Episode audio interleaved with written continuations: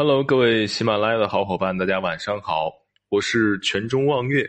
这一节我们聊一聊隆裕皇后与光绪皇帝的故事。说隆裕不仅容貌秀丽，还是慈禧太后的侄女，为何光绪却不愿和她同房？古代中国人的婚姻观念一向信奉的是父母之命，媒妁之言。即使是身居高位的皇帝，也难逃政治联姻的悲剧命运的摆布。光绪就是这样一位身不由己的傀儡皇帝。他一生活在慈禧的阴影之下，连他的婚姻大事也无法做主。在光绪大选的那一年，从全国各地选拔出的秀女齐聚紫禁城，光绪手持玉如意，心中虽然明知。自己自己的皇后只能是慈禧的侄女隆裕，但心还是不由自主的跟着秀美可人的珍妃走了。但是隆裕是一早内定下的皇后人选，软弱的光绪也不敢忤逆慈禧的意思，只好和隆裕结为夫妻。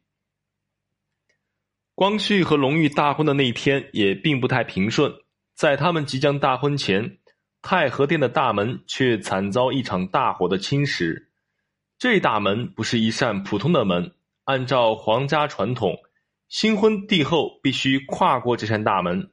当时就有大臣提出要延缓婚期，待大门修缮好后再举行典礼。但慈禧还是执意要在原定婚期举行仪式。他命人建造了一座以假乱真的纸门，让这对新人迈过。可惜再真的假门，终归还是假门。就像光绪、隆裕这对夫妻，即使有了名正言顺的名分，但到底却没有名副其实的情分。光绪起初只把隆裕当作姐姐看待，他对隆裕没有男女间的情爱，只有姐弟间的敬爱。但隆裕自小便明明白，她也不过是慈禧的一颗棋子，她嫁给光绪的目的，实际上不过是更好的监视光绪。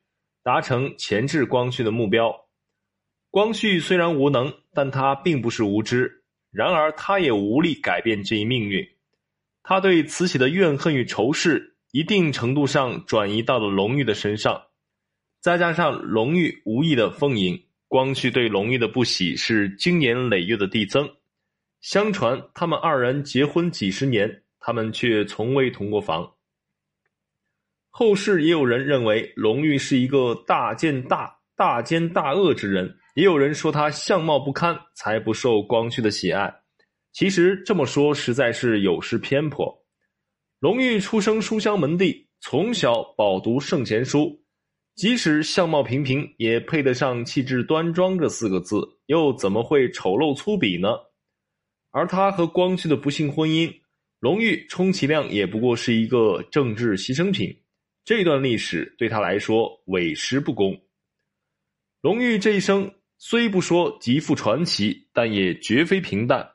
他早年失去爱情，被迫嫁给了自己表弟，晚年还要亲手签订退位诏书。他这一生实属落寞寡欢。